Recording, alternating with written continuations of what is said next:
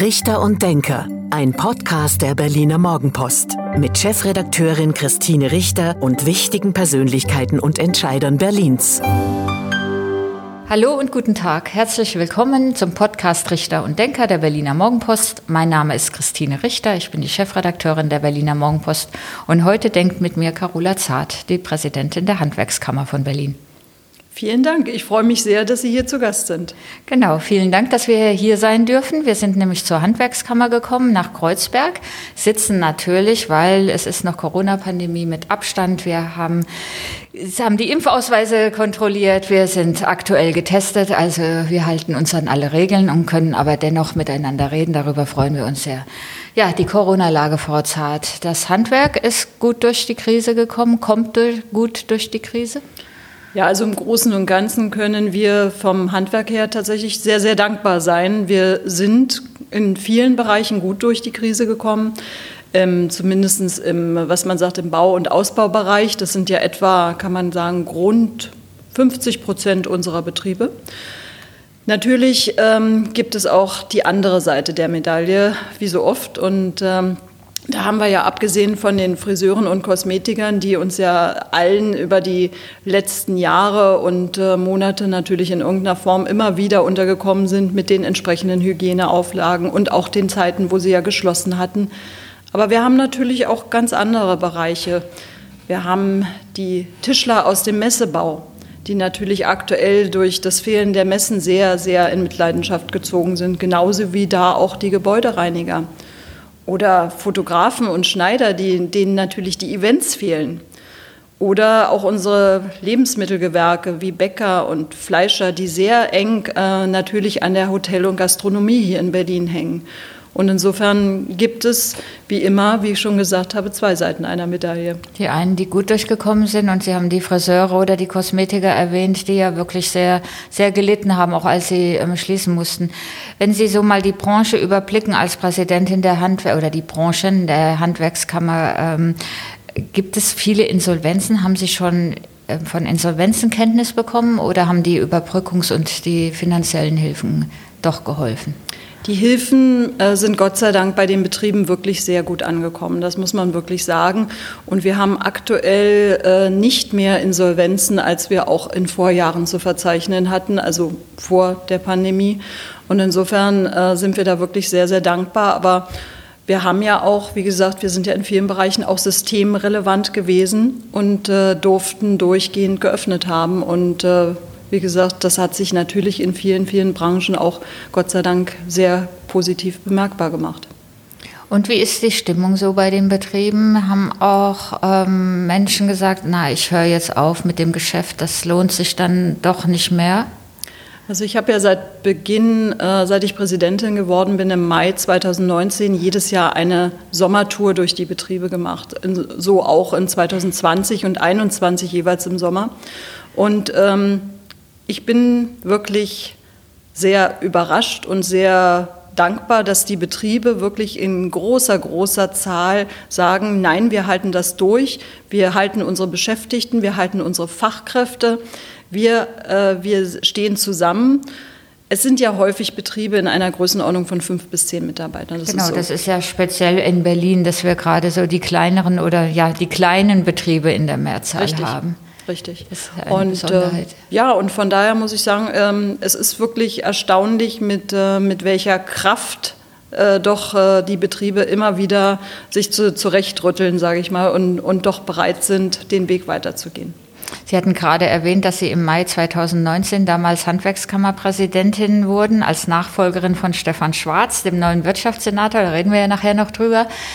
Und dann kam ja ein Dreivierteljahr später kam die Corona-Pandemie, also vor zwei Jahren. Im März sind wir mehr oder weniger das Konten ins Homeoffice gegangen. Der erste, haben wir den ersten Lockdown erlebt. Wie ist es Ihnen denn als Präsidentin dann so ergangen? Ja, also ich muss sagen, mich hat natürlich die, die Sorge um die Betriebe auf jeden Fall sofort um, umgetrieben. Also weil äh, im Gegensatz zu meinem eigenen Gewerk, dem Kfz-Handwerk, in dem wir ja auch als systemrelevant weiterarbeiten durften, äh, kamen natürlich hier reihenweise die, die Hilferufe an im, äh, in der Handwerkskammer von den unterschiedlichen Gewerken. Auch den Gewerken, die natürlich die sogenannten Gesundheitshandwerke die ja auch viel, äh, wie gesagt, in den Senioreneinrichtungen sind und so weiter. Auch da kamen Hilferufe an. Und ähm, das hat mich schon sehr, sehr betroffen gemacht. Und ähm, ja, also das, das war schon auch eine, eine Zeit, äh, wo man sich der Verantwortung erstmal so richtig bewusst wird.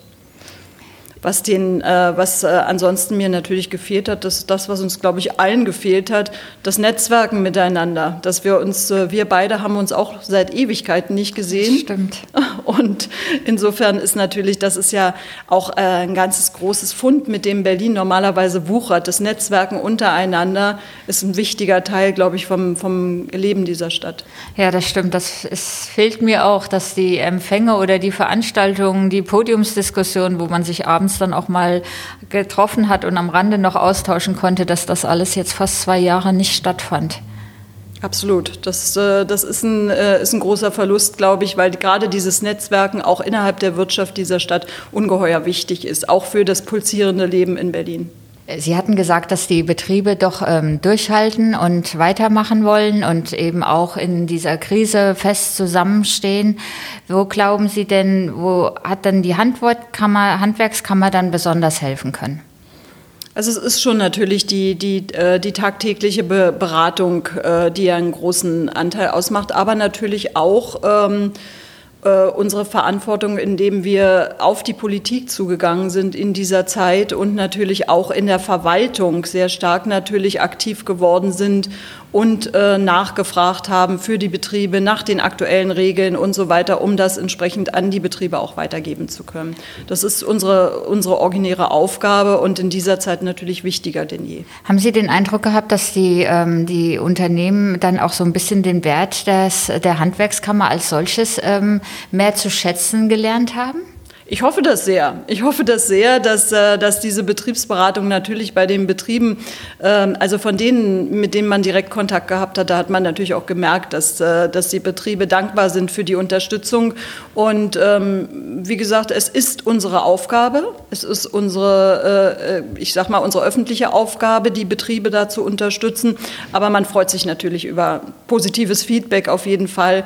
Und das kam auch. Ja, wir freuen uns hoffentlich oder vielleicht auf das Ende der oder zumindest den Übergang, dass die Pandemie doch ähm, jetzt ähm, abklingt, dass wir ähm, wieder in den Sommer kommen und weniger Infektionen haben und wieder mehr Freiheiten erleben können. Im Ende März sollen ja im Grunde fast alle Regeln bis auf Abstand und die Maskenpflicht ähm, alle Regeln aufgehoben werden. Mit welchem Gefühl gehen Sie so in die nächsten Wochen? Ja, also natürlich, äh, ich glaube, dass es für die Betriebe natürlich ungeheuer wichtig ist, dass dieser positive Aspekt, dass diese, dieser Lichtschein am Horizont jetzt allmählich immer deutlicher zu sehen ist. Ähm, auf der anderen Seite haben wir natürlich im Bereich der, der Lieferschwierigkeiten, ähm, die wir sowohl im Metallbereich, Elektrobereich oder auch im Kunststoffbereich haben, äh, haben die Betriebe aktuell natürlich auch wieder ich sage mal in Anführungsstrichen, normale geschäftliche Probleme. Und auch da ist es natürlich wichtig, dass wir an der Seite der Betriebe bleiben. Äh, und äh, das ist ja durchaus eine, eine Folge auch der Pandemie, diese weltweiten Lieferengpässe. Und es ist wichtig, natürlich auch da, äh, ja, ich sage mal keine Lösungen, aber zumindest Lösungsansätze irgendwo zu bieten und da bei den Betrieben zu bleiben. Was hören Sie dafür Klagen?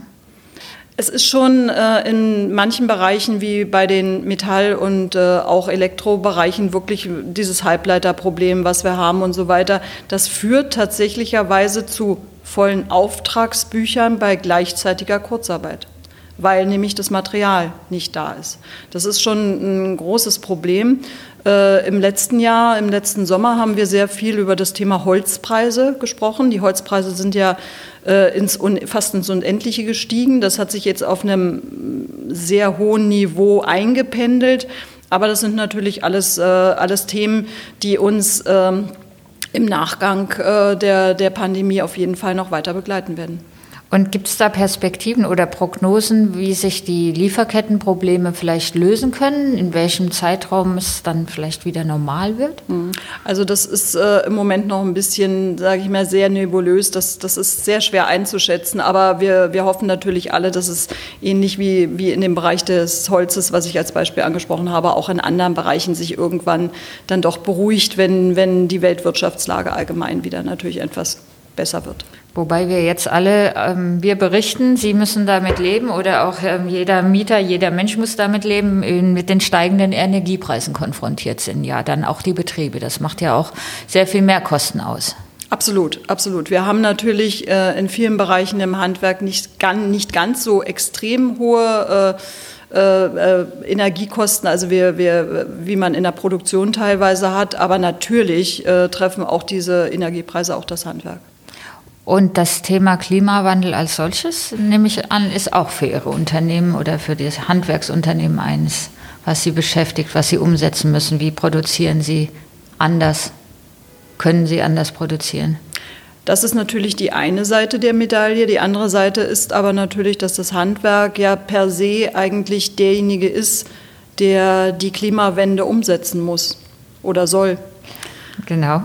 Das ist, äh, das ist im Grunde genommen, wir haben, äh, wir haben ja viele Berufe, also im Sanitärheizung, Klimabereich, Anlagenmechanikerinnen oder Mechaniker, die Elektroberufe. Ähm, das sind alles äh, Bereiche, wo natürlich die Klimaziele dann entsprechend auch umgesetzt werden muss, ob es hier für die Stadt ist, die wir ja bis 2050 klimaneutral haben wollen. Und das wird noch eine Herausforderung werden, auch was das Thema Fachkräfte betrifft. Das wäre jetzt mein Gedanke gewesen, dass es ja sehr schwierig ist und ähm, Fachkräfte zu finden. Wir haben berichtet, dass es kaum, dass es kaum junge Menschen gibt, die diesen Beruf lernen wollen. Also wer jetzt eine neue Heizung sich einbauen will, hat, ähm, hat Probleme, eine Firma zu finden, beziehungsweise die Firma hat Probleme, weil sie zu wenig Fachkräfte hat. Was tun Sie da als Handwerk? Was können Sie als Handwerkskammer da tun? Ja, als Handwerkskammer, so allgemein als, als äh, Handwerk deutschlandweit haben wir ja eine riesengroße Image-Kampagne, die jetzt, glaube ich, im 12. oder 13. Jahr läuft und die ja aktuell auch in der ganzen Stadt plakatiert ist, wo wir, ähm, wo wir mit dem Slogan, da geht, äh, da läuft was schief, mhm. sehr deutlich darauf aufmerksam machen, warum eigentlich Kinder per se eigentlich gerne sich handwerklich betätigen, indem sie mit, mit, mit Bausteinen bauen oder so und irgendwann Erwachsene in ihrem Leben sagen, dass es eigentlich sinnvoller ist, ein Studium zu machen. Und äh, das, ist ein, das ist ein Punkt, mit, äh, wo wir natürlich sehr stark, also allgemein als, als deutsches Handwerk äh, im Moment in die, in die Werbung gehen, aber wie gesagt seit vielen, vielen Jahren. Und ähm, ja, also ich muss ganz ehrlich sagen, wo ich, äh, wo ich auf Podiumsdiskussionen sitze mit Schülerinnen und Schülern, sage ich mal, der eine Punkt ist die, die Demonstrationen, die gut und wichtig sind. Für, äh, für, äh, um äh, die Leute auf den Klimawandel, auf äh, die, die Notwendigkeit eben aufmerksam zu machen. Also Fridays for Future zum ja, Beispiel. Ja. Mhm. Aber die andere Seite ist, einer muss es machen. Und wenn man Klimaretter werden will, dann kann man auch ins Handwerk gehen. Ja, es ist so eine gesellschaftliche Entwicklung, die es ja seit vielen Jahren gibt. Jetzt erzählen wir auch ein bisschen Banalitäten, dass, ähm, dass dann im Elternhaus, in der Schule das Studium dann das äh, Ziel der jungen Menschen oder vieler jungen Menschen ist und wer ein Handwerk erlernen will, will erstmal komisch angeschaut wird. Aber schaffen Sie das denn mit Plakaten in der Stadt, da eine Veränderung im Bewusstsein zu erreichen? Sicherlich werden die Plakate nicht ausreichen, aber irgendwo muss man, muss man anfangen. Ich, ähm, der Bundespräsident ist ja wiedergewählt worden vor wenigen Tagen. Mit einer bravourösen Rede, die er dann gehalten hat. Richtig. Und es gab hier äh, eine Woche der beruflichen Bildung 2018, äh, wo er auch zu Besuch war in der Handwerkskammer. Und äh, da hat er einen wunderschönen Satz gesagt. Und äh, also das Zitat lautet, ähm, echte Bildungsgerechtigkeit in Deutschland wird es erst geben, wenn nicht nur ein äh, Kind aus einer Arbeiterfamilie ein Studium beginnen kann, sondern wenn es selbstverständlich ist, dass äh, ein junger Mensch aus einer Akademikerfamilie auch in die berufliche Bildung gehen kann. Ja, das und das ist aber das große Problem. Ich erlebe das selbst in der eigenen Familie, dass, ähm, dass Kinder, die vielleicht nicht schulisch so erfolgreich sind, aber dann trotzdem auch selbst sagen, ich will aber unbedingt das Abitur machen und studieren. Wenn man dann als, als ähm, Angehöriger sagt, aber Handwerk ist doch auch ein toller Beruf, man kommt da kaum durch. Das ist eine gesellschaftliche Entwicklung, dieser Akademisierungswahn, der uns, glaube ich, seit vielen, vielen Jahren verfolgt. Aber auch bei, den, auch bei den jungen Menschen. Also es geht nicht nur von den Eltern aus. Da natürlich sicherlich auch, aber auch, dass, es, dass man im Grunde, glaube ich, nur anerkannt ist, wenn man dann auch das Abitur hat und studiert. Naja, sind es die jungen Menschen oder ist es die Gesellschaft, in der die natürlich, in die die äh, hereingebracht werden? Ja. Ne? Es, ist, ja. es, sind die, es sind natürlich die Freunde, aber es ist auch die Schule, es sind Lehrerinnen und Lehrer an einer gymnasialen Oberstufe, glaube ich, äh, wird über den Gedanken, dass jemand in eine berufliche Ausbildung gehen könnte, selten oder fast nie gesprochen. Also so erlebe ich das zumindest. Und ähm, das ist ein Thema, was, wo die Gesellschaft eben auch gucken muss, dass sie einander wieder auf Augenhöhe begegnet. Ne? Sind Sie denn im Gespräch mit den Schulen? Weil das wäre ja auch ein Ansatz, dass Sie als Handwerkskammerpräsidentin, nicht Sie alleine, mit Ihrem, mit Ihrem Team dann auch an den Schulen gehen und sagen, pass mal auf, es gibt, so es gibt ja auch tolle Berufe im, im, im Handwerk, also finde ich persönlich, ähm, dass, Sie, ähm, dass man da auch ähm, dann ja die Schülerpraktika eben vielleicht nicht in der Rechtsanwaltskanzlei macht, sondern eben auch mal im handwerklichen Betrieb. Ja, selbstverständlich. Wir sind mit den, äh, mit den Schulen ähm, äh, im Gespräch, aber es ist, es ist ein hartes Brett. Es ist ein dickes Brett, was man, was man bohren muss, auf jeden Fall. Aber äh, wir fangen jetzt mittlerweile auch sehr viel früher an. Wir sind ja mit den Berliner Schulpaten, was eine gemeinnützige GmbH ist, die wir vor sechs Jahren gegründet haben, bis äh, in den Grundschulen in der vierten und sechsten Klasse, weil wir festgestellt haben, dass man da einen Samen sehen kann, der viel besser aufgeht, weil da eben letztendlich ähm, die Meinungen noch nicht so festgefahren sind wie in den Oberschulen. Und ähm, also wir fangen jetzt auch sehr, sehr früh an, eben äh, mit Kindern über Berufswege zu sprechen. Und da muss es nicht unbedingt per, per se ein Handwerksberuf sein, aber überhaupt die Vielfalt der Berufe einfach kennenzulernen. Äh, das ist, glaube ich, ganz, ganz wichtig. Und äh, von daher, da muss man sehr früh anfangen. Wenn man sich dann so anschaut, was ähm, junge Menschen, junge Frauen und junge Männer dann für Berufe erlernen, wenn sie dann ins Handwerk gehen, dann fällt ja immer noch auf diese Geschlechtertrennung. Also dass bei den Mädchen dann doch sehr der Friseurberuf und Kosmetikerin noch im Friseurberuf vor allen Dingen ähm, auf einem der vorderen Plätze steht. Bei den jungen Männern der wie heißt es heute, Kfz-Mechatroniker. Ähm, aber dass es so doch noch diese klassische Aufteilung ähm, gibt. Erschreckt Sie sowas? Äh, also erschreckend tut mich, mich, das nicht. Also ich selbst bin ja Inhaberin einer Kfz-Handwerk äh, Kfz aus äh, einer Firma. Und ähm, nee, erschreckend tut mich das nicht. Es macht mich schon betroffen. Aber ich glaube, da helfen tatsächlicherweise nur gute Vorbilder. Also in dem Fall Frauenvorbilder. Ja, erzählen Sie mal, wie sind Sie denn zum Kfz-Handwerk gekommen? ähm, mein Vater hat diesen, äh, hat diesen Betrieb äh, geführt und äh, also der Betrieb ist über 90 Jahre alt und äh, ist also von daher tatsächlicherweise von meinem Großvater noch gegründet worden.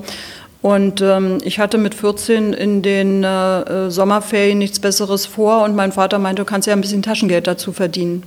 Und dann bin ich in unseren Betrieb reingekommen, aber ich war nie fasziniert von Autos, obwohl das durchaus in den 80er Jahren eine Zeit war, wo sehr viele Frauen äh, in technische äh, Ausbildungsberufe gegangen sind. Also mich hat eigentlich immer dieses, äh, der Umgang mit den Kunden, mit den Menschen am meisten fasziniert. Und aber wie gesagt, am Ende des Tages hat er ja zumindest äh, den Samen gesät. Also seine Firma äh, habe ich dann doch übernommen. Ne?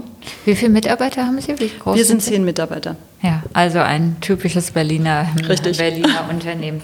Was kann man noch machen, um Mädchen für ähm, mehr technische oder andere handwerkliche Berufe zu begeistern? Ja, letztendlich fängt es da auch wieder in der Schule an. Ne? Es ist äh, wieder das Thema MINT, was wir natürlich auch nach vorne bringen müssen. Und ähm, ja, wie Sie vorhin schon auch angeregt haben, viele, viele Praktika und äh, die Offenheit eben, dass, dass auch hier die Offenheit äh, da ist in der Gesellschaft. Denn mittlerweile ist das Thema der, der technischen Berufe oder der Handwerksberufe ist ja kein Thema mehr unbedingt des, der Kraft. Also wir haben äh, mittlerweile so viele Möglichkeiten, angefangen bei Exoskeletten bis hin äh, zu, zu irgendwelchen Hebungen und so weiter, die wir, also es gibt so viel Digitalisierung im Handwerk, die also dieses Kräfteverhältnis durchaus auch ganz anders darstellt als vor äh, 20, 30 Jahren. Wir haben ja hier in Berlin auch sehr viel junge Schornsteinfegerinnen. Also das ist ja auch ein, ein Beruf, der von Frauen in den letzten Jahren sehr, sehr stark eben auch äh, erkannt wird. Ja, das ist ähm, eine schöne Entwicklung. Wir wollen jetzt kein Bashing der jungen Generation machen.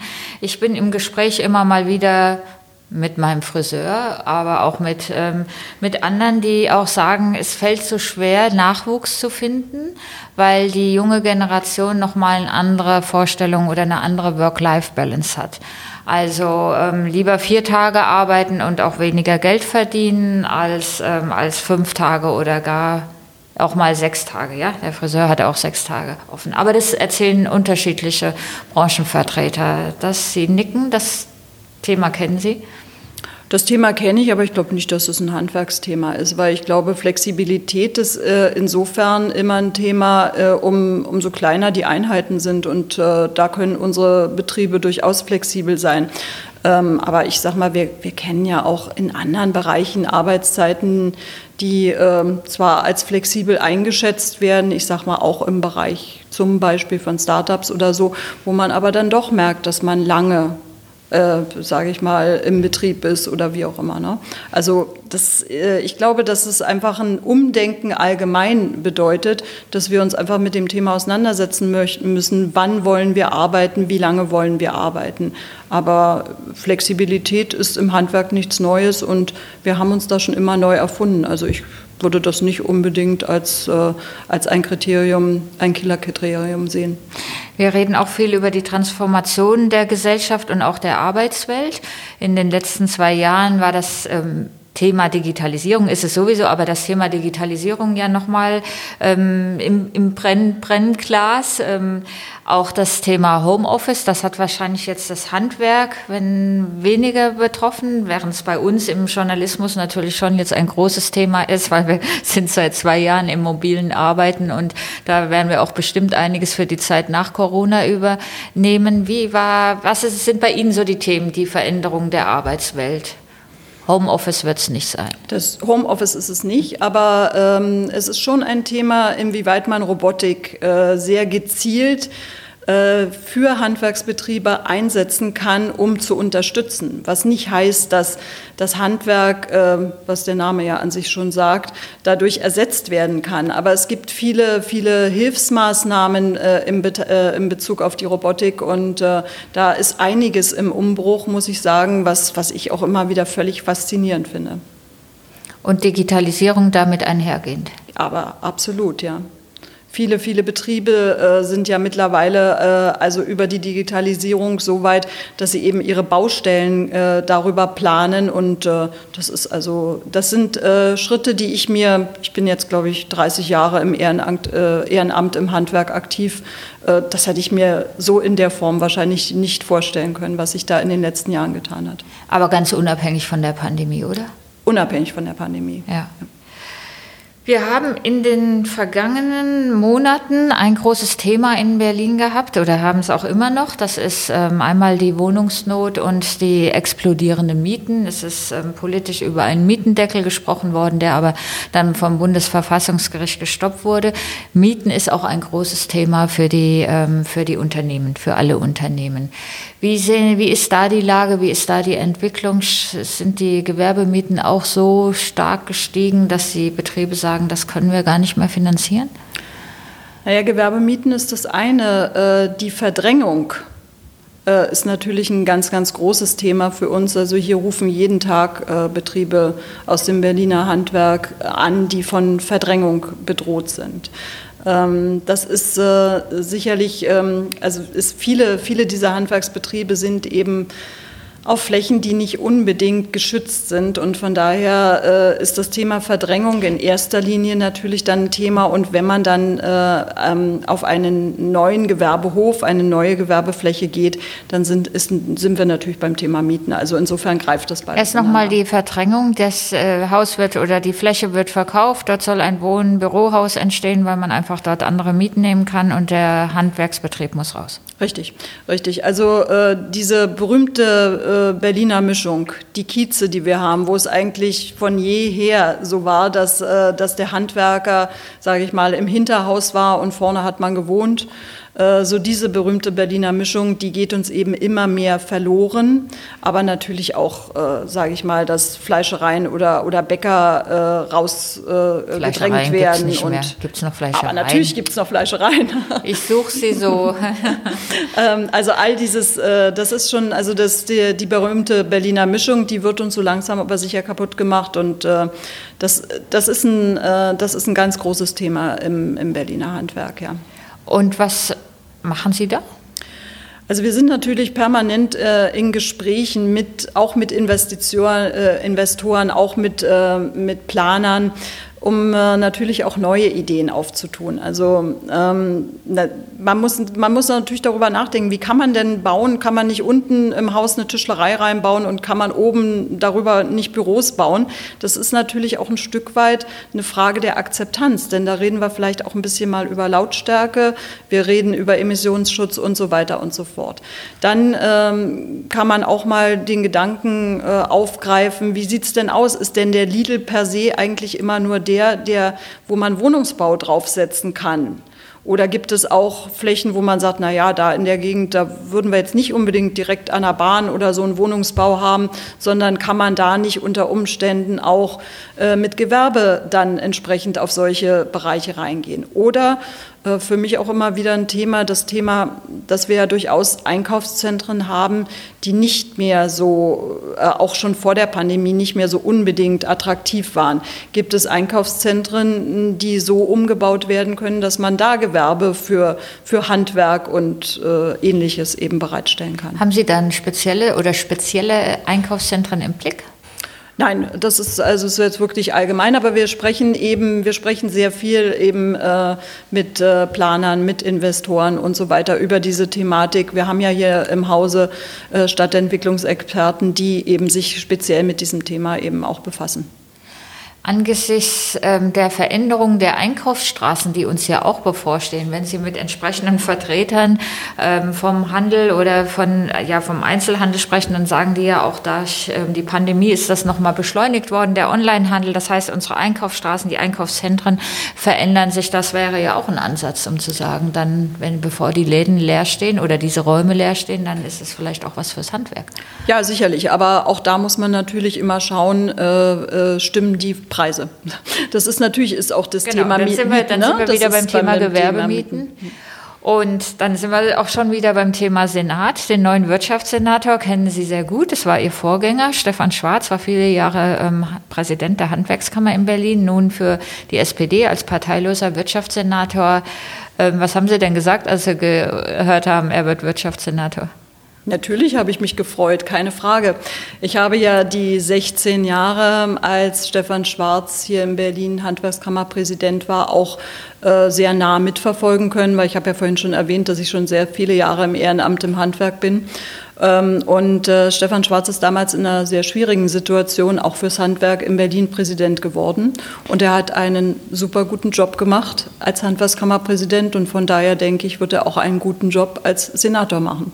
Haben Sie einen direkten Ansprechpartner für das Handwerk? Ja, aber man muss natürlich ganz klar sagen, äh, Stefan Schwarz sitzt jetzt auf der anderen Seite des Tisches. Er ist jetzt der Senator äh, und äh, insofern ähm, Ansprechpartner, ich würde es mal so sagen, ähm, er weiß, wie Wirtschaft tickt. Er weiß, wie Handwerk tickt. Und das ist Ehrlicherweise sicher, ist das schon ein Vorteil? Das ist ein großer Vorteil. Gegenüber dem Vorgängersenat? Insofern kann man sicherlich, hat man eine gute Gesprächsbasis miteinander. Und was ist so Ihr größter Wunsch oder was, welche Erwartungen haben Sie? Ist wieder eine rot-grün-rote Regierung geworden? Was ist Ihre, Ihr Wunsch an die neue Landesregierung? Also ich würde mal sagen, für uns ein großes Thema aufgrund der Kleinteiligkeit der Betriebe, über die wir ja vorhin schon gesprochen haben, ist das Thema äh, Vergabe, weil äh, wir immer wieder feststellen, dass viele unserer Betriebe ähm, nicht mehr zum Zug kommen, beziehungsweise sich gar nicht mehr bewerben können aufgrund der unglaublich großen, äh, des großen Bürokratieaufwandes, den, ein, äh, den eine Bewerbung um einen öffentlichen Auftrag bedeutet. Also Vergabe ist für uns ein sehr, sehr großes Thema. Also das Land vergibt Aufträge, aber das ist so kompliziert geworden, wie viele Seiten man ausfüllen muss, welche Kriterien man aus, ähm, erfüllen muss. Das geht ja nicht nur Frauenförderung und ähm, äh, Mindestlohn, sondern da gibt es ja noch viele, viele, viele andere Punkte. Und das ist zu kompliziert, sodass viele Berliner Unternehmen das gar nicht mehr versuchen. Richtig. Und äh, das ist natürlich auch für die Stadt einfach unglaublich schade, weil wir haben vorhin über das Thema Klimaziele gesprochen. Und äh, die Sanierung alleine der öffentlichen Gebäude, der Schulen und so weiter ist ja ein großes, großes Thema. Und das Handwerk in der Stadt steht auch bereit, um, um, um diese Herausforderungen anzunehmen. Aber das geht natürlich nur gemeinsam mit dem Senat, auf jeden Fall. Gut, es gab die Versuche, das Vergabegesetz zu reformieren und zu entschlacken. Das ist aber gescheitert. Also sollte ein neuer Versuch unternommen werden. Absolut. Das ist, äh, ich glaube, das ist für diese Stadt eines der, der ganz wesentlichen äh, Kriterien, äh, wenn wir die Klimaziele erreichen wollen, wenn wir unsere Stadt voranbringen wollen. Gut, das war fast das Schlusswort, ähm, Frau Zart. Zum Abschluss dieses Podcasts gibt es immer ein kleines Spiel. Ich gebe Ihnen zehn Sätze zu Berlin und zu Ihnen vor, die Sie bitte ver spontan vervollständigen. Sehr gerne. Gut. An den Berlinern mag ich. Dass sie sehr ehrlich sind und manchmal so kaltschnäuzig. Unternehmerin zu sein bedeutet für mich? War schon immer mein, mein Traum, meine, meine Herzensangelegenheit mein Lieblingsort in Berlin ist? Ich schwanke immer zwischen dem Klausener Platz Kiez und dem Lietzenseepark.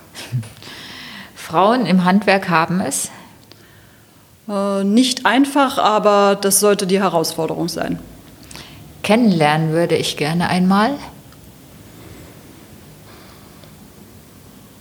Das ist tatsächlich eine Frage, wo mir so spontan überhaupt nichts einfällt zu. Die Corona-Pandemie lehrt uns? Dass das Handwerk systemrelevant ist und das ist eine der schönsten Lehren, die ich daraus gezogen habe.